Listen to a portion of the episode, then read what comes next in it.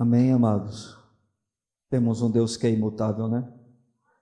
Passam céus e terra, mas a Sua palavra permanece para sempre.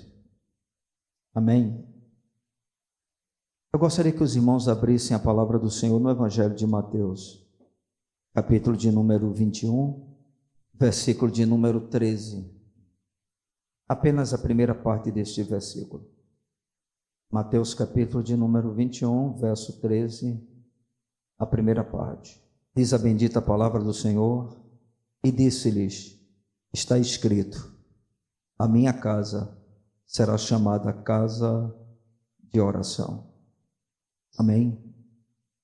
A gente tem sempre, dentro das oportunidades que o Senhor nos tem dado de podermos ministrar a Sua gloriosa palavra, falado sobre a necessidade de que aqueles que se dizem cristãos, eles têm de realmente valorizar né, a igreja que o próprio Senhor estabeleceu. Nós temos aprendido e crido que a igreja não é uma organização humana, mas ela é divina. Ela surgiu no coração de Deus, ela foi estabelecida pelo próprio Cristo, é sustentada por Ele. E nós temos feito isso exatamente porque a gente percebe de uma forma geral, esse não é um problema apenas da igreja local aqui que nós estamos, mas de uma forma bem geral que não tem sido dado a devida importância né, algo que o Senhor realmente fez para o louvor da sua glória. E eu acredito que essa falta de valorização à igreja do Senhor, e quando eu digo igreja, eu estou me referindo à reunião dos santos, né? ao momento que nós temos de podermos estar juntos e a partir dessa realidade nós nos desenvolvermos é, fora dos quatro pilares né, que é chamado de igreja. A gente sabe que igreja não são quatro paredes, mas somos nós, mas nós temos entendido, porque assim a palavra do Senhor nos revela que nós só somos igreja quando nós estamos juntos, né? quando nós realmente participamos daquilo que a palavra do Senhor chama de corpo de Cristo. E eu penso que uma das razões que tem feito com que muitas pessoas não valorizem a igreja do Senhor de forma específica, a igreja local, não é? Porque é, tem gente que vive de galho em galho, pulando aqui, pulando ali, porque não entendeu o que significa a igreja local, não compreendeu não sabe realmente o que ela quer dizer, não entende o seu significado. E para mim essa é uma das razões, ou talvez a principal, para fazer com que tantas pessoas elas não deem realmente o devido valor a essa instituição que o Senhor estabeleceu na terra chamada igreja, da qual nós hoje somos participantes. E para a gente conhecer o que é a igreja, nós precisamos saber aquilo que a define. Né? Porque existem muitas coisas dentro das Escrituras, em especial no Novo Testamento, que, que mostram o que é a igreja do Senhor. A palavra de Deus revela a igreja como sendo a Assembleia dos Santos, a Assembleia dos primogênitos arrolados nos céus mostra que a igreja é um edifício, né, onde cada pedra é importante na construção desse edifício, cujo fundamento é uma rocha eterna, que é Jesus Cristo. Estabelece a igreja também como sendo o corpo do Senhor e nós somos membros desse corpo. A palavra do Senhor nos mostra que a igreja ela é coluna e baluarte da verdade, ou seja, o sustentáculo e a proteção ou a defensora da própria palavra de Deus. E eu queria nessa noite falar a respeito da igreja em cima de uma definição que o próprio Jesus deu para ela. né, em cima do que toda a palavra de Deus nos revela. Eu queria abordar a respeito dessa questão, porque são palavras ditas pelo próprio Jesus, são palavras que ele se utiliza para falar a respeito né, da sua igreja. E quando nós lemos o texto que vamos usar como base, né, como fundamento para a nossa reflexão desta noite, a gente vê Jesus dizendo algo interessante, não é? Quando ele afirma: E disse-lhes: Está escrito, a minha casa será chamada casa de oração. Quando Jesus fez essa afirmação, essa declaração, ele estava demonstrando a sua indignação em relação àqueles que tornavam a casa do Senhor lugar de comércio, negócio, né? E onde os pobres eles eram explorados. Jesus fica tão indignado que ele derruba as mesas dos cambistas ali existentes. Está aí no próprio texto que você tem em mãos, no versículo de número 12. E em sua indignação, depois que Jesus toma uma atitude bastante dura, né, dramática até, Jesus ele afirma: está escrito, a minha casa será chamada casa de oração. E Jesus ele está se referindo, ou pelo menos se utilizando das palavras que foram proclamadas pelo profeta Isaías, que se encontra no capítulo de número 56 do livro que leva o seu nome. Isaías capítulo 56, o verso de número 7. Quando o Senhor, ele diz o seguinte através do profeta: Também os levarei ao meu santo monte e os alegrarei na minha casa de oração.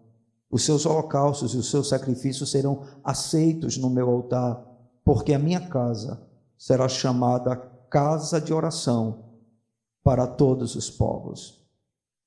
Então Jesus ele lança a mão das palavras do profeta Isaías para falar a respeito da sua casa, né? do lugar em que ele escolheu para pôr nele o seu nome, para ser o lugar da sua habitação, onde ele estaria se revelando para o seu povo e aceitando desse mesmo povo as ofertas que a ele fossem oferecidas. Mas é evidente que quando esses dois textos são pronunciados, o que vem à nossa mente, e claro, nós temos a razão para pensar assim, é que Jesus estava se retratando, se referindo ao templo em Jerusalém. Nós não podemos negar isso. Jesus vai chamar o templo em Jerusalém como sendo a casa de Deus, porque foi justamente o local que Deus estabeleceu né, para que ali ele pudesse se revelar para o seu povo, para que ele pudesse ser adorado, engrandecido, exaltado. E Jesus vai dizer: Olha, vocês sabem que a minha casa, disse o Senhor, ela será chamada casa de oração. E a gente viu isso dentro do profeta Isaías, no capítulo 56. E o que isso tem a ver com a igreja? Já que o Senhor estava se referindo, se dirigindo ao templo. Bem, o apóstolo Paulo ele nos ajuda na compreensão e ele faz exatamente uma associação para que a gente possa compreender que hoje essa casa de Deus, que na velha aliança era o templo, até Jesus era o templo, agora essa casa somos nós, a igreja do Senhor. E Paulo explica isso, esclarece isso quando ele escreve a Timóteo, o seu discípulo e pastor, né, da igreja de Éfeso, no capítulo de número 3, o versículo de número 14 e 15. Os irmãos já ouviram algumas ministrações da nossa parte em cima desse texto sagrado, mas nós vamos repeti-lo mais uma vez. Paulo afirma: Escrevo-te estas coisas, esperando e ver-te em breve, para que, se eu tardar, Fique ciente de como se deve proceder aonde? Na casa de Deus. Isaías chama a casa de Deus, o templo. Jesus se refere ao templo, ele está dentro do templo ele expulsa os cambistas de dentro do templo, ele derriba, derruba as mesas de dentro do templo, e o Senhor diz: Vocês não sabem que a minha casa é chamada casa de oração? E agora, Paulo escrevendo a Timóteo, ele afirma: Para que eu tardar, se eu tardar, fique ciente de como se deve proceder na casa de Deus, e ele completa, que é a igreja do Deus vivo, coluna e baluarte da verdade. Então, quando o Senhor disse: A minha casa é casa de oração, ele estava se referindo a priori em relação ao templo que foi feito por Salomão, construído em Jerusalém, não é? por um desejo que surgiu no coração de Davi, e que Deus disse para Davi: Você não vai construir o templo, porque o seu reinado foi um reinado de muito sangue, foi muitas guerras, mas o filho que virá de você, ele cumprirá isso ele vai fazer exatamente isso. E o que, o que eu queria nessa noite compartilhar com os irmãos, com os amados que aqui estão, é a respeito dessa declaração feita por Jesus que nós podemos atribuir perfeitamente à igreja. O que é a igreja? A igreja é uma casa de oração, certo? Mas o que isso significa? Aí, para a gente compreender, pelo menos dentro do que eu estou querendo expor para os amados aqui presentes esta noite, compreender melhor as palavras de Jesus, a gente vai voltar exatamente no tempo em que o templo foi consagrado, tá certo? Que é o texto que nós iniciamos o culto desta noite, que se encontra lá no primeiro livro de Reis, no capítulo de número 8. Né? Salomão terminou o templo, o templo foi concluído, né? a construção eh, estava acabada, e aí vai haver uma consagração desse templo e Salomão ele vai, né, sendo rei na ocasião, dizer algumas coisas interessantes e a gente pode compreender, né, melhor um pouco o que significa a igreja ou o que é a igreja.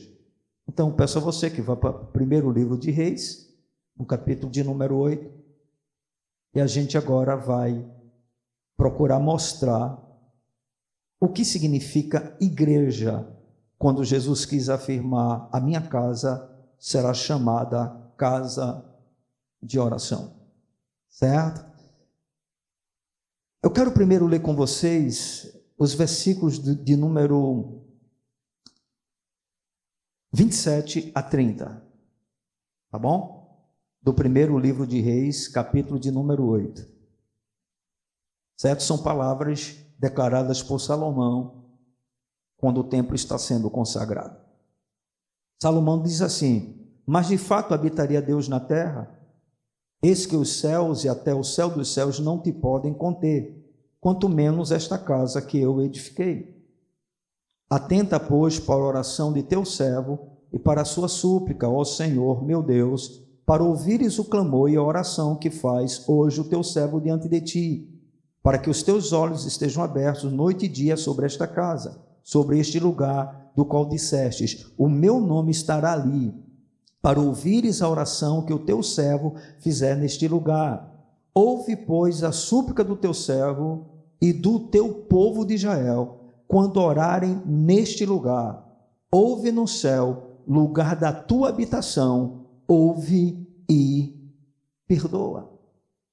Então Salomão ele começa né, apresentando a sua oração, falando a respeito da fidelidade de Deus, da grandeza de Deus, né, do cumprimento de suas promessas, tá certo? São os primeiros versículos que vão do versículo de número 22. E quando ele chega no versículo de número 27, Salomão mostra que Deus não pode ficar em lugar nenhum, porque ele é extremamente grande nem o céu dos céus podem contê-lo, podem suportar né, a grandeza, a majestade de Deus. Ou seja, ninguém pode reter Deus em lugar nenhum, né?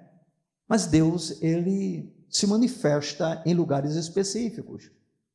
E ele escolheu o templo de Jerusalém para isso. Ele resolveu tornar aquele lugar o lugar da sua adoração, um lugar em que ele fosse buscado, em que ele fosse engrandecido, exaltado. Mas uma coisa que a gente percebe que se destaca dentro do que Salomão está dizendo é a respeito exatamente da questão da oração.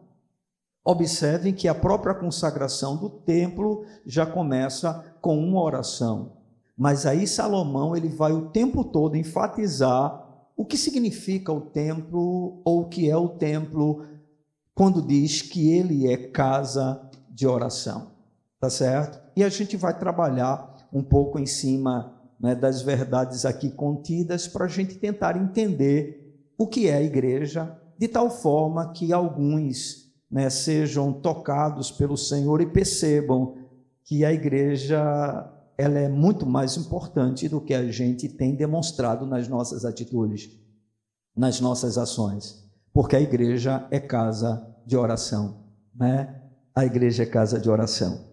E eu vejo particularmente a igreja dentro desse texto, e isso veio ao meu coração quando eu é, estava fazendo a leitura do mesmo, e essa é a razão de estar trazendo essa mensagem para os irmãos, é que a gente percebe é, em todo o contexto né, que a gente lê, que a igreja, a casa de Deus, tomando o templo como base em uma comparação, Tá certo? Porque a gente tem que entender isso. Na velha aliança, o templo do Senhor era né, quatro paredes, o Senhor estava ali, o Senhor se revelava ali. Mas na nova aliança, isso se estendeu. E aonde estiverem dois ou três reunidos no nome do Senhor, o Senhor está presente e a igreja está aí. Ok? Então, hoje nós somos a igreja. Aqui está a igreja do Senhor. Amém, amados? Mas eu queria que vocês observassem comigo uma coisa importante, né? porque dentro do que a gente está procurando trazer, eu vejo a igreja como sendo um lugar de refúgio. Ok? Que a igreja? A igreja é lugar de pessoas fracas. Amém, irmãos? Por que, irmão? Você vai entender. Olha, só ora a Deus só apresenta diante dele súplicas e petições quem reconhece a sua incapacidade diante dos problemas que vive.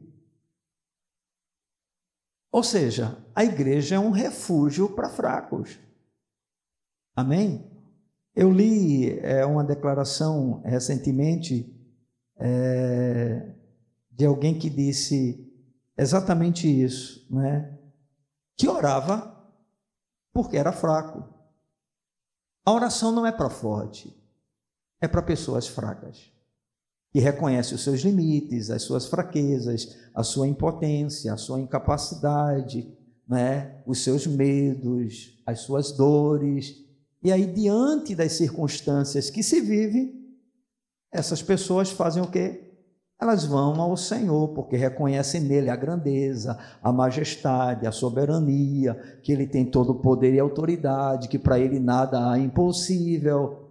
Isso é a igreja, irmãos.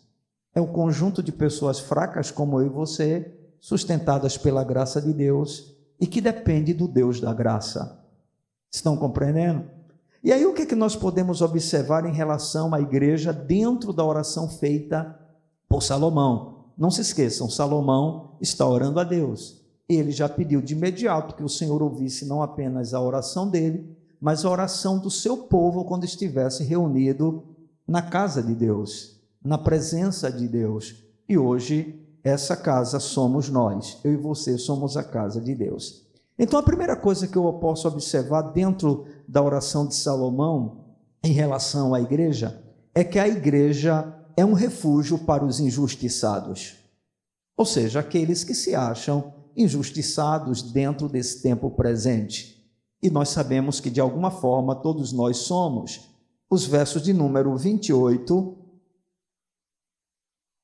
aliás, verso de número 31 até o 33, diz assim: Se alguém pecar contra o seu próximo, e lhe for exigido que jure, e ele vier a jurar diante do teu altar nesta casa, ouve tu nos céus e age e julga teus servos, condenando o perverso, fazendo recair o seu proceder sobre a sua cabeça e justificando ao justo, para lhe retribuir segundo a sua justiça. Até aqui, versículo 31 e 32.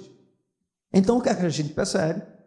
Que Salomão está se dirigindo para Deus e dizendo: Olha, Senhor, eu construí essa casa, essa casa é a tua casa, o Senhor vai pôr nela o teu nome, e toda oração que a gente fizer deste lugar, o Senhor deve se compadecer e ouvir.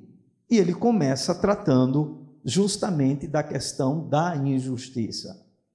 Né? Ou seja, a igreja, ela é um lugar onde nós podemos e devemos clamar pela justiça de Deus. Para que o Senhor, ele justifique o justo, o inocente, e ele vingue o culpado. A nossa justiça vem de onde? De Deus. Nós não devemos desejar o mal para ninguém, mas nós podemos sim pedir ao Senhor para que o Senhor faça justiça. E a casa de Deus, ela serve tanto para isso, que inclusive, se o problema for entre os santos, ela se constitui até em um tribunal. É o que Paulo vai dizer, escrevendo aos Coríntios: porventura não há no meio de vocês ninguém que tenha condições de resolver problemas mínimos, e ali existia problemas né, de discórdia, de litígio, tá certo? Né, entre os irmãos, ou seja, pessoas que se sentiam defraudadas, que se sentiam injustiçadas, e elas queriam levar isso para um tribunal humano. E Paulo vai dizer: bem, não é para ser assim entre vocês, por quê? Porque a igreja ela tem condições de resolver problemas entre os irmãos. Problema entre irmãos não são levados para a delegacia, não são levados para a justiça natural. Eles são colocados diante do povo de Deus. E é claro, dependendo de quem seja o irmão, vai sofrer o dano e vai colocar diante do Senhor. Porque o Senhor é o quê? É o justo juiz. Né? Ele é aquele que conhece a nossa vida. Amém, irmãos? Nós não precisamos buscar nos defender, porque temos um Deus que julga as nossas causas, né? sobretudo entre nós mesmos. Ok, amados irmãos? Então a gente vê aqui né, Salomão fazendo esse tipo de afirmação. Tá certo? Se alguém pecar contra o seu próximo, lhe for exigido que jure, e ele vier a jurar diante do teu altar nesta casa, ouve tu nos céus e age, e julga teus servos, condenando o perverso, fazendo recair o seu proceder sobre a sua cabeça e justificando ao justo para lhe retribuir e segundo a sua justiça. A casa de Deus é isso. Eu não sei se os irmãos se lembram, mas é, a Bíblia diz que havia um homem, tá certo? Que ele tinha duas mulheres. Uma se chamava Ana e a outra se chamava Penina. Não é? Ana era estéril. Penina era uma mulher fértil. Penina deu a, ao seu marido filhos e Ana não conseguia dar. E isso produzia uma angústia muito grande no seu coração, porque filho sempre foi visto dentro das Escrituras como bênção da parte de Deus, né? Nunca foi visto como peso, como empecilho, como fardo. Filho é bênção, por mais difícil que seja criar. Amém, irmãos? Né? Alguns não conseguem compreender isso e acham estranho esse tipo de declaração dentro do tempo atual, mas filho é bênção da parte de Deus. Né? E Ana, no seu desespero, na sua angústia, chegava ao ponto de dizer para o seu marido, né? Eu quero filhos. E ele disse: Você está me colocando no lugar de Deus? Eu não sou culpado por você ser estéril. E a gente sabe da história e sabe como é que Ana ela foi agraciada né, pela ação sobrenatural de Deus. Ela estava no templo, né, o sacerdote Eli estava ali presente e ela, no seu desespero, rasgava o seu coração diante do Senhor, de tal maneira que só balbuciava, chorando amargamente na presença de Deus, ao ponto de ali perceber aquilo e achar que ela estava embriagada, porque ela não falava né, em alta voz. A gente não precisa gritar para Deus ouvir, irmãos. Deus é um Deus né, que é, ouve até os nossos pensamentos. Né? Às vezes as nossas orações mais é, poderosas são aquelas que menos voz sai dos nossos lábios, né? E Ana, no seu desespero, rasga o seu coração diante do Senhor. E aí ele percebe aquilo e ela diz: Não, meu Senhor, eu não estou embriagada. Isso é uma oração de um coração amargurado. Eu estou amargurado. E aí conta a história para ele. E ele diz: Não tem problema, o Senhor vai te visitar. E ali Deus ouviu o clamor de quem? De Ana. Onde é que Ana estava? No templo. Onde é que Ana estava? No lugar que o Senhor ele estabeleceu pela oração de Salomão que ele estaria presente, que ele ouviria a questão das injustiças. Ou seja, ela estava sendo humilhada pela outra mulher, né? Ela estava se sentindo ali injustiçada e havia um desejo no seu coração e ela clama ao Senhor e o Senhor ouve o seu clamor quando ela está exatamente no templo. Irmãos, Deus ouve as nossas orações, tá certo? Quando nós estamos no nosso relacionamento pessoal com Ele. Mas nós não podemos desprezar a reunião da igreja, né? a oração dos santos, tá certo? Quando nós todos estamos reunidos, porque a, a, a igreja é casa de oração. Nós não podemos nos esquecer disso. Uma outra coisa importante que eu percebo em relação à igreja é que a igreja é um refúgio para aqueles que experimentam derrotas e fracassos. Ou seja, para pessoas que na sua caminhada né, têm as suas dificuldades, têm as suas fraquezas, têm os seus fracassos na sua caminhada cristã. Observe os versos de número 33 e 34. Quando o teu povo de Israel, por ter pecado contra ti, for ferido diante do inimigo e se converter a ti e confessar o teu nome e orar e suplicar a ti nesta casa, ouve tu nos céus e perdoa o pecado do teu povo de Israel e faz-o voltar à terra que deste a seus pais. Ou seja, nós observamos Salomão dizendo para Deus, ele está falando com Deus, Senhor, olha, é a tua casa, mas eu estou te pedindo isso, né? Que a tua casa seja o lugar que todo homem, que todo o teu povo, ao estar diante de ti, ao colocar diante de ti as suas súplicas, diante das suas derrotas, diante dos seus fracassos, que o Senhor ouça a oração, que o Senhor perdoe os pecados e assim mude a sentença, mude o quadro, porque, irmãos, porque a igreja é lugar de pessoas que experimentam fracassos e derrotas, não é? Quando eu digo fracassos e derrotas, eu não estou dizendo em relação à questão da eternidade, porque uma coisa é certa, em Cristo Jesus nós somos mais do que vencedores. Amém, irmãos? Isso é um fato. Isso é um fato. O Senhor começou uma obra na nossa vida e Ele vai completar. Né? Os eleitos de Deus, o Senhor os guardará. Ok, irmãos? Mas, irmãos, entre o momento da nossa salvação e até o final, em que a gente será é, levado para o Senhor, nós vamos enfrentar muitos fracassos na nossa vida. Mas muitos desejos que nós não é, desfrutamos, muitas coisas que nós queremos e não vão acontecer. Porém, irmãos, a igreja é um local onde a gente deve apresentar diante do Senhor exatamente isso, né?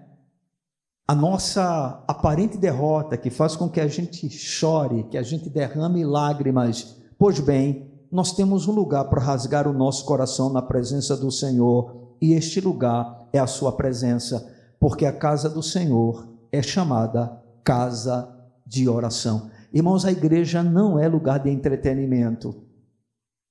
Amém? A igreja não é lugar de lazer. Não confunda, a igreja é lugar de alegria também. Na minha presença, a plenitude de alegria. Mas não confunda alegria com lazer. Lazer é uma alegria mundana. A igreja não é lugar de lazer é lugar de oração, é lugar de adoração, é lugar onde o sacrifício de louvor é apresentado diante do Senhor. E a igreja, ela deve ser esse refúgio né, para cada um de nós nos momentos de aparente derrotas, para que a gente possa rasgar o coração diante do Senhor e receber dele força, receber dele consolo, receber dele esperança né, e receber dele segurança, porque nenhum inimigo pode triunfar contra nós, o povo de Deus. Estão compreendendo? Então a igreja, ela também é um lugar de refúgio para aqueles que experimentam derrotas e fracassos. Se você tem estado entre estes, pois bem, o lugar seu é a igreja. O melhor lugar para você apresentar os seus problemas a Deus é a casa do Senhor. Amém, irmãos? Não é? A gente acha que igreja é só para a gente adorar, para a gente ministrar com cânticos, e por isso o culto, né, que é dedicado à oração, ele é tão pouco frequentado, é tão pouco valorizado. Lamentavelmente, isso acontece com muita naturalidade, mas é porque as pessoas não descobriram ainda que o melhor lugar para resolver os seus problemas é na presença do Senhor. Amém, irmão? Quer se ver livre da sua opressão, da sua depressão, do aparente triunfo de Satanás sobre a sua vida? Pois bem, a casa do Senhor é o melhor lugar para você. Quer se ver livre da frieza? A casa de Deus é o melhor lugar para você. Quer se ver livre dos seus medos? A casa do Senhor é o melhor lugar para você. Amém? Por isso nós valorizamos tão pouco, porque não sabemos na prática o que isso realmente significa. Uma outra coisa importante dentro do texto sobre o fato de que a igreja é uma casa de oração é que a igreja é um refúgio para se enfrentar às calamidades naturais da vida. Versículos 35 e 36, nós estamos só dando prosseguimento ao texto. Quando os céus se cerrarem e não houver chuva, por ter o povo pecado contra ti, e orar neste lugar, e confessar o teu nome, e se converter dos seus pecados, havendo tu afligido, ouve tu nos céus, perdoa o pecado dos teus servos e do teu povo de Israel, ensinando-lhes o bom caminho em que andem, e dá chuva na tua terra, que deste herança ao teu povo. Ou seja, Salomão está dizendo: Olha, Senhor, quando o teu povo for afligido por calamidades naturais, quando porventura os céus se cerrarem, de tal forma que não haja chuva sobre a terra, então, quando o teu povo estiver nessa casa, invocar o teu nome e orar e buscar a tua face, então o Senhor ouve dos céus, dá chuva à terra, né? Por quê? Porque esse é o papel da igreja, irmão. Irmãos, tudo que acontece, ainda que aparentemente seja algo natural, tá certo? A igreja deve se posicionar para que o Senhor intervenha, para que o Senhor faça a sua parte. Né? Toda catástrofe natural, tá certo? Nós temos um Deus que está acima delas, né? Ele tem o poder e autoridade sobre todas as coisas. O mesmo Deus que cerra os céus, é aquele que faz chover, a mesma chuva que é usada para nos abençoar, também pode nos punir e nos disciplinar. E a quem nós vamos recorrer? Ao Senhor, Deus Todo-Poderoso, Criador dos céus e da terra, cuja igreja é casa de oração. A minha casa será chamada casa de oração. Bendito seja o Senhor. A igreja é um lugar de refúgio. A igreja é um refúgio para o pobre e para o enfermo. Versículos de número 37 a 40. Quando houver fome na terra, ou peste, quando houver crestamento ou ferrugem, gafanhotos e lavas, quando o seu inimigo cercar em qualquer das suas cidades, houver alguma praga ou doença, toda oração e súplica que qualquer homem ou todo o teu povo de Israel fizer, conhecendo cada um a chaga do seu coração e estendendo as mãos para o rumo desta casa. Ouve tu nos céus, lugar da tua habitação, perdoa, age e dá a cada um segundo todos os seus caminhos, já que lhe conheces o coração, porque tu, só tu, és conhecedor do coração de todos os filhos dos homens. Aleluia. A casa de Deus é refúgio para o pobre e para o enfermo. Amém, irmãos? Não há necessidade grande e suficiente que Deus não possa prover. Ele é o supridor de todas as nossas necessidades. Amém? Então, se porventura, por alguma circunstância na vida, nós sofrermos, tá certo? Padecermos no que diz respeito às coisas que são básicas para nós, quem é aquele a quem nós nos refugiamos? O Senhor. Mas observem que isso não pode ser feito ou não deve ser feito somente no nível individual. Porque a casa de Deus é a casa aonde ele está presente e os seus ouvidos estão atentos de maneira específica, especial, irmãos, quando nós nos reunimos.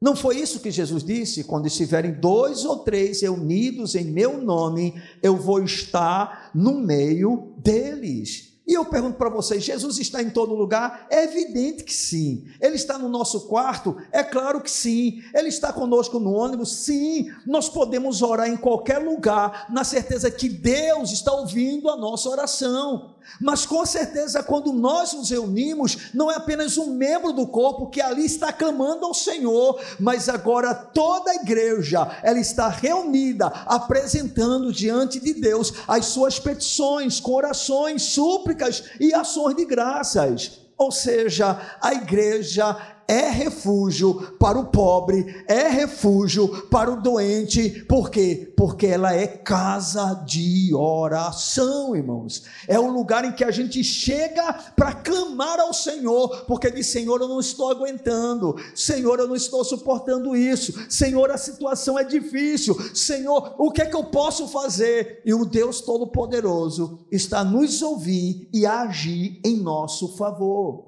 A igreja é refúgio, irmãos. A igreja não é, ah, vamos dizer assim, aquela coisa que a gente é, ama apenas né, porque a gente se sente bem, não é porque ela é, é um lugar seguro. Ela é o refúgio do povo de Deus. Amém? Quando nós estamos isolados, nós somos frágeis, mais frágeis ainda, né? Quando nós estamos juntos, nós nos tornamos fortes. Por quê? Porque o Senhor está sendo manifestado entre nós. Porque Deus está operando. Porque Deus está agindo. Por isso, independente se a gente sente vontade ou não, a igreja é o nosso lugar. Amém? Independente da gente estar bem conosco mesmo ou não, a igreja é o nosso lugar. É aí onde a gente rasga o coração, onde a gente desabafa diante de Deus, onde a gente coloca diante dele. Ah, irmão, mas não se preocupe, Fulano vai falar de você porque você está fazendo assim, assado, porque você está chorando, porque você está se debatendo com o Senhor. É você e Deus, irmão. É você e Deus. Ninguém tem nada a ver com isso. É você e Deus.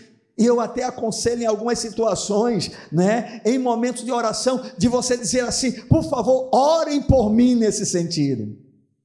Eu percebo né, que normalmente os nossos cultos de oração que a gente realiza nas quintas-feiras, a gente sempre se ocupa de oração com as orações de uma forma generalizada.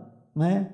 Vamos orar pelos enfermos, vamos orar pela nação, vamos orar pelas famílias, tá certo? Mas eu, eu, deixa eu lhe dar um conselho, né? Quando você tiver uma causa, tá certo? Que você saiba da necessidade de uma ação sobrenatural de Deus, não tenha vergonha. Diga para a pessoa que está no comando: orem por mim sobre isso. Eu preciso da oração. Talvez para o outro seja uma besteira, mas o que é besteira para o outro, para você é importante. E Deus ouve a oração do seu povo. A gente tem que entender isso, irmãos, para que a gente possa experimentar mais milagres, porque Deus é um Deus de milagres. Aleluia! Deus é um Deus de milagres, ele não mudou, ele continua operando da mesma maneira do passado, irmãos. Ainda que a gente não veja como nós gostaríamos de ver, e se nós não vemos, a culpa não está em Deus, está em nós, porque justamente aquilo que Ele colocou à nossa disposição para que a gente pudesse usar, a fim de podermos vê-lo manifestando-se de maneira mais intensa, a gente usa muito pouco, não dá crédito, não é? A gente, inclusive, irmãos, a gente acha o culto de oração muito cansado cansativo, muito enfadonho, né? oh irmãos, e a gente termina se esquecendo que é exatamente nesses momentos que Deus está agindo de maneira específica em favor dos seus, do seu povo, né? Eu pergunto para você, o culto de oração pode ser enfadonho, mas eh, será se é melhor estar em casa assistindo televisão? Será se é melhor estar em casa, não é, de perna para cima sem fazer nada? Porque eu acho que ninguém vai dormir de sete e meia da noite. Eu acho que ninguém até nove horas está dormindo, né? Mas muitos não valorizam o culto de oração, porque não conseguem perceber que Deus continua ouvindo orações. Amém, irmãos? Você quer mudar o quadro da tua vida? Você tem que buscar a Deus em oração, irmão. Ficar em casa de braços cruzados e reclamando, né? ou, ou, ou então é, é, online, né? Orem por mim. Orem por mim, orem por mim. Peço aos irmãos que orem por mim, tá bom, a gente vai orar por você, mas na hora que você pode estar em oração com a igreja, você não está. Você quer uma solução para o teu problema, pede até oração no grupo, mas na oportunidade que Deus dá a você de estar juntamente com a igreja, que é o corpo de Cristo, fazendo o seu papel, intercedendo pelos santos, você simplesmente despreza isso porque você acha que não precisa, ou acha que não é importante, ou acha que nada resolve. Ah, irmão, você quer resolver as coisas de um dia para a noite? Bem, na vida cristã existe uma coisa chamada perseverança. Uma coisa é certa, irmãos: Deus é fiel. Amém e ele ouve o clamor daqueles que o buscam, daqueles que insistentemente se achegam a ele. O Senhor nos mostra isso em Sua palavra, mas nós simplesmente desprezamos isso, porque não levamos a sério o que a Bíblia nos mostra como igreja. Mas não se esqueça: a igreja é casa de oração. Eu quero que você saia daqui nessa noite pensando sobre isso. A igreja é casa de oração. Amém? Mas, pastor, eu já vou aos domingos. Não, os domingos a gente vem aqui para adorar a Deus, a gente também ora. Mas a gente vem aqui somente para entregar uma oferta ao Senhor. A gente pode orar, não é por algumas causas específicas, mas presta atenção, presta atenção, culto de domingo não é para você vir para receber alguma coisa, é para você vir para dar. Está dando para entender? Aí você diz, mas eu estou tão mal que não tenho nada para oferecer para Deus, estou acabado. Bem, aí você vai oferecer sacrifício de louvor a Ele. Eu estou acabado, eu estou triste, eu estou angustiado, eu estou abatido, eu não estou sentindo nada. Pastor, se eu disser para o senhor que eu estou sentindo alguma coisa, não importa, você não vive pelo que você sente, você vive pelo que você crê. Amém, irmão? A gente tem que entender as coisas como elas são dentro do que a palavra nos revela, irmão. O culto dominical é uma oferta dada ao Senhor. Nós chegamos aqui para entregar, entregar o nosso sacrifício, depois de uma semana de batalha, de luta. Bem, agora eu não vou para pedir nada, eu vou para dar ao Senhor. Se eu pedir alguma coisa para Ele, Senhor, abre o meu entendimento, ilumina os olhos do meu coração, abre, Senhor, para que eu possa te conhecer melhor. Mas nós não chegamos aqui no domingo, irmão, para clamar por emprego, para clamar por isso, por aquilo, por aquilo outro. Não, nós chegamos aqui para adorar ao Senhor. Estão entendendo? Há um dia específico que é para a gente clamar, que é para a gente rasgar o coração, que é para a gente dizer: Senhor, tem compaixão de mim, tem misericórdia da minha casa. Senhor, olha, estou sofrendo com dores no meu corpo. Senhor, cura o meu corpo. Irmãos, Deus não mudou. Amém. Ele continua operando maravilhas, ele continua fazendo proezas, ele continua realizando milagres. E a sua casa é casa de oração, irmãos. Oração. Mas o Senhor nos mostra mais coisas dentro desse texto. A gente já viu que a igreja é um refúgio para o injustiçado.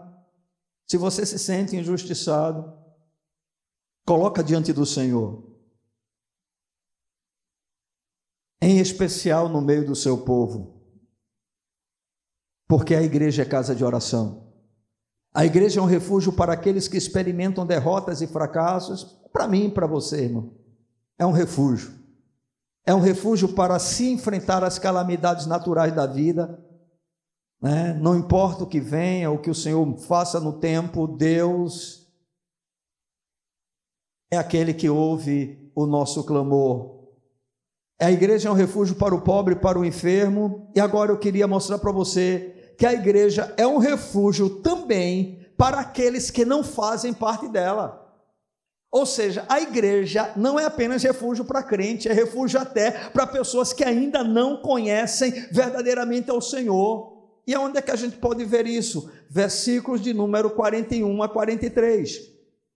Também ao estrangeiro que não for do teu povo de Israel, porém vier de terras remotas, por amor do teu nome, porque ouvirão do teu grande nome, da tua mão poderosa e do teu braço estendido, e orar, voltado para esta casa, ouve tu nos céus, lugar da tua habitação, e faze tudo o que o estrangeiro te pedir, a fim de que todos os povos da terra conheçam o teu nome, para te temerem como o teu povo de Israel, e para saberem que esta casa que eu é chamada pelo teu nome, aleluia. A igreja é refúgio até para o incrédulo, irmãos. Por quê? Porque quando Ele está entre nós, nós oramos juntamente com Ele, nós oramos por Ele, e o Deus que não mudou, opera maravilhas, realiza proezas, faz milagres, mostrando assim a sua grandeza, majestade, soberania. Para quê? Para que o incrédulo saiba que existe apenas um Deus e somente Ele deve ser adorado. Aleluia. Irmãos, quando nós vivemos como igreja, Aqueles que não conhecem ao Senhor, eles são atraídos para o nosso meio através da nossa própria vida. O nosso testemunho, a nossa maneira de viver, a pregação da palavra de Deus para eles. E aqui para nós, a maioria dos incrédulos, eles sabem quando a coisa aperta, qual lugar que eles devem recorrer. Não é verdade?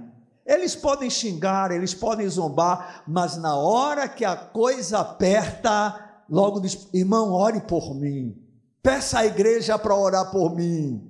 E aí a gente aproveita e diz: não, vamos lá também orar, né? E aqui nós clamamos a Deus, invocamos aquele que era, que é e que há de vir, o Todo-Poderoso, aquele cujos ouvidos não estão tapados para que ele não possa ouvir, e as suas mãos não estão encolhidas para que ele não possa abençoar. E aí o que é que ocorre, irmãos? Deus opera poderosamente. Deus age e essas pessoas descobrem que apenas o Senhor é Deus, que não há outro semelhante a Ele. Estão compreendendo? Então a igreja é casa de oração e ela é refúgio até mesmo para aqueles que não conhecem ao Senhor. Eu não sei como você vê a casa de Deus, mas ela é casa de oração. Amém, irmãos? Não é lugar de passatempo, não é lugar de disse-me-disse, -disse, né? De fofoca. É casa de oração. Se a igreja se ocupasse mais em orar, provavelmente menos problemas existiriam, não é? Mas lamentavelmente essa é uma prática muito incomum na maioria das igrejas. Até mesmo aquelas que são consideradas igreja de oração, quando você vê o que acontece nelas, você percebe que a oração está cada vez mais rara. Porque o que a gente vê muito nos cultos de oração, e é normal isso, né? Quanto menos a gente ora no nível privado, menos a gente vai orar no nível coletivo. Isso é um fato. Certo? Porque nós não temos palavras para nos apresentar diante de Deus. Então, mesmo os chamados cultos de oração, eles são totalmente é, ocupados com louvor e palavra, ministração. Por que isso ocorre? Porque nós temos dificuldade enorme de orar. Eu acredito que essa seja a maior deficiência que a igreja enfrenta nos dias atuais, pela correria, né? pelo cansaço e tantas outras coisas. Mas a gente não pode realmente esquecer, amados, que a igreja é um lugar de refúgio. Né? Eu creio que por isso, no livro de Atos, eles se reuniam todos os dias, diante das aflições que sofriam. Para eles, a igreja era o único lugar que eles se sentiam seguros. Estavam ali o que fazendo o que, irmãos? Clamando ao Senhor, pedindo a Deus graça, pedindo a Deus força, pedindo a Deus poder espiritual para poderem prevalecer, né? Hoje a gente não sente essa carência, não sente essa necessidade, porque está tudo muito bem, obrigado conosco, ainda, né? Ainda. Mas a igreja é um refúgio para os povos de Deus. E aí a gente percebe ainda, amados irmãos, dentro daquilo que Salomão está colocando diante do Senhor, em se tratando ao templo, que hoje nós compreendemos, tá certo? Que diz respeito à igreja, que é a casa de oração de Deus hoje. Hoje o Senhor não está mais em um lugar específico, ok? Ele está em todo lugar em que o seu povo estiver reunido. Hoje a gente não precisa ir mais para Jerusalém, nem tampouco estender as mãos lá para Israel, que eu não sei nem para que lado era. Né? Se eu fosse estender, eu ia ficar meio confuso. Né? Para onde é que eu vou levantar a minha mão? Não, hoje agora o Senhor está aonde nós estamos. Amém? A gente não tem que fazer caravana para Israel, não. Né? A gente tem um Deus presente, Ele é Yahvé chamar, o Deus que presente está. Nós temos Emmanuel, Deus conosco. Amém, irmãos? Através do seu doce e glorioso Espírito. Tá certo? Mas a gente vê ainda dentro do texto sagrado que a igreja é principalmente um refúgio para pecadores que desejam perdão de Deus. Ou seja, a igreja, além de ser um refúgio para o injustiçado, para aqueles que experimentam derrotas e fracassos, para se enfrentar as calamidades naturais da vida, né, para o pobre, o enfermo, para aqueles que não fazem parte dela, a igreja é principalmente um refúgio para pecadores que desejam perdão de Deus. Versículo de número 46 até o 50, nós vemos Salomão dizendo o seguinte: Quando pecarem contra ti, pois não há homem que não peque. Isso é para mim e para você, tá? Isso não é fundamento para a gente não pecar, para aliás, para a gente viver na prática de pecado. Isso é fundamento para mostrar do que nós somos feitos. Nós somos feitos de barro, temos uma natureza adâmica e por mais que lutemos em agradar ao Senhor de alguma forma, nós sempre vamos em algum momento entristecê-lo. Certo? Né? Ainda que não sejam com práticas, tá certo? Que todo mundo abomina, mas, irmão, eu e você temos o Espírito Santo, e a gente sabe quando a gente erra, mesmo que ninguém veja, mesmo que não seja nada de tão grave, a gente sabe disso.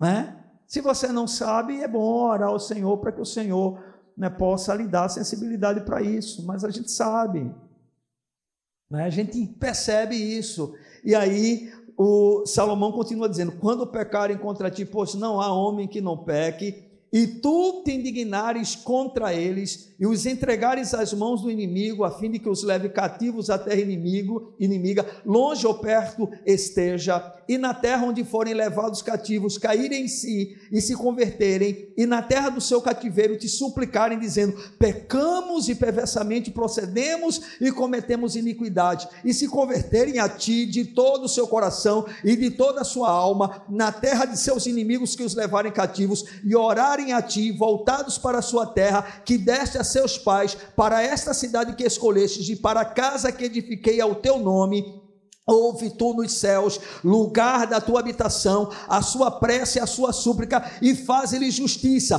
Perdoa o teu povo que houver pecado contra ti, todas as suas transgressões que houverem cometido contra ti, e move tu a compaixão os que os levaram cativos, para que se compadeçam deles. Ou seja, Deus, Ele tem a sua casa como uma casa de refúgio para pecadores que desejam dele o perdão dos seus pecados. Amém, irmãos? É por isso que, quando nós estamos na presença do Senhor, no meio do seu povo, inclusive para oferecer um culto a Deus, né, nós devemos rasgar o nosso coração e confessar as nossas transgressões ao Senhor. A gente precisa passar pela, pela pia, né, pelo cerimonial da pia, né, que tem que lavar as mãos, né, fazer uma lavagem exatamente para que a gente possa se apresentar diante de Deus, irmãos, porque a casa de Deus é casa de oração, não é para a gente se apresentar de qualquer jeito, de qualquer maneira, não é para a gente continuar no mesmo tipo de vida que tem vivido, não, é para reconhecer os pecados, as transgressões e se humilhar e se arrepender diante do Senhor.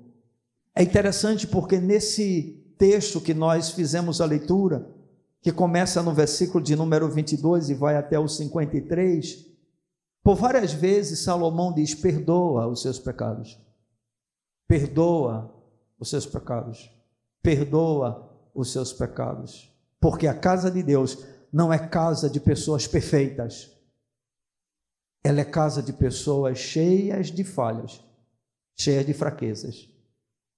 Mas são pessoas que querem uma mudança de vida e compreendem que apenas em Deus há perdão para pecados. Amém? Então a casa do Senhor, ele é um refúgio para pecadores que desejam perdão de Deus. É uma casa de oração. Amém, amados? Então, Salomão nos apresenta muitas coisas que deveriam ser apresentadas, né, colocadas diante do Senhor no seu templo. E é interessante a gente perceber que Deus ele ouve a oração de Salomão. Ele vai atender a, a oração de Salomão. Se você for, for para o capítulo de número 9, os versos de 1 a 3, tá bom? Capítulo de número 8, Salomão apresenta a sua oração. A partir do versículo de número 54 até o 61, ele abençoa o povo. Do, do versículo de número 62 até o 66, a solenidade de consagração do templo é encerrada. Aí no capítulo de número 9, os versos de 1 a 3 diz assim: Sucedeu, pois, que tendo acabado Salomão de edificar a casa do Senhor, e a casa do rei, e tudo o que tinha desejado e designara fazer. O Senhor tornou a aparecer-lhe, como lhe tinha aparecido em Gibeão. O Senhor lhe disse: Ouvi a tua oração e a tua súplica que fizeste perante mim. Santifiquei a casa que edificastes, a fim de pôr ali o meu nome para sempre. Os meus olhos e o meu coração estarão ali todos os dias. Aleluia! Glória a Deus! Se nós tomarmos essa declaração feita pelo Senhor a Salomão, demonstrando para ele que o templo que ele havia construído realmente seria a sua casa, os seus olhos estariam voltados para esta casa, e nós fizermos uma comparação com a igreja, nós podemos ter a plena certeza de que a igreja hoje, de fato, tem os olhos do Senhor sobre ela, irmãos. E aqui a palavra do Senhor diz que o Senhor resolveu santificar essa casa. Ou seja, a igreja é um lugar especial da morada de Deus. Nós somos a sua casa. Não importa, irmãos, não é ah, assim se a gente vive uma vida perfeita ou não, nós somos a casa de Deus. Aleluia. Deus está quando nós nos reunimos. Ele habita com você aonde você estiver, mas ele está de maneira especial quando nós estamos juntos, quando nós buscamos a sua face. Hoje estamos aqui para adorá-lo. Hoje viemos aqui para oferecer a ele um culto, mas nós precisamos também nos reunir para buscarmos a sua face em oração, irmãos. Para clamarmos a ele, porque isto é a casa de Deus, casa de oração. Não é casa de festejo, é casa de oração. Não é casa de show, é casa de oração. Não é casa, irmãos, de teatro, é casa de oração. Não é casa de dança, é casa de oração. Amém, irmãos? Isso é a casa de Deus. Ok, amados? Eu queria que a gente concluísse essa reflexão afirmando que a igreja, conforme vocês puderam perceber o tempo todo, é casa de oração. E na minha concepção, isso é o que eu penso, tá certo? O Senhor disse que é casa de oração, porque é um refúgio para todos aqueles que reconhecem sua necessidade e dependência do Deus que é o Senhor e o dono da igreja. Amém? Porque eu considero a igreja como um refúgio, associando a ser casa de oração. Porque, irmãos, é a quem a gente clama no nosso desespero. Quando a gente não tem mais para onde correr, para quem é que a gente corre? Para o Senhor. Só que a gente deveria tornar isso uma coisa normal, prática, natural ao invés de só buscá-lo em momentos especiais. E diga-se de passagem, a nossa realidade é tão triste que muitas vezes as pessoas, sequer nos momentos de desespero da sua vida, elas recorrem ao Senhor, gente. Isso me assusta. Isso me assusta. Porque nós chegamos a um momento de apatia e de indiferença para com Deus tão grande que a gente resolve sofrer sozinho, a gente só resolve sofrer lá, isolado. Entendeu? Ao invés de recorrer àquele que pode todas as coisas. Ah, mas eu oro sozinho. Bem, bem, mas você está desprezando a igreja. O você se isolar já é uma prova de que você não está bem com Deus, porque quando nós estamos bem com Deus, nós estamos bem com a igreja. Quando nós amamos a Deus, nós amamos a igreja. Quando nós reconhecemos que temos a necessidade de Deus, nós reconhecemos que temos a necessidade da igreja, porque mesmo sendo ela composta de pessoas imperfeitas como eu e você, foi nela que Deus disse: Eu estarei nela. Essa é a grande questão. Isolar-se, irmãos, não é sinônimo de grande estrutura, grande força. Não. É sinônimo de incompreensão do que é a igreja. A igreja é a casa de Deus, irmãos. A igreja é a casa de oração, irmãos. É o lugar em que os ouvidos do Senhor estão atentos para ouvir o nosso clamor. Amém. Eu quero convidar você a ficar de pé nesse momento.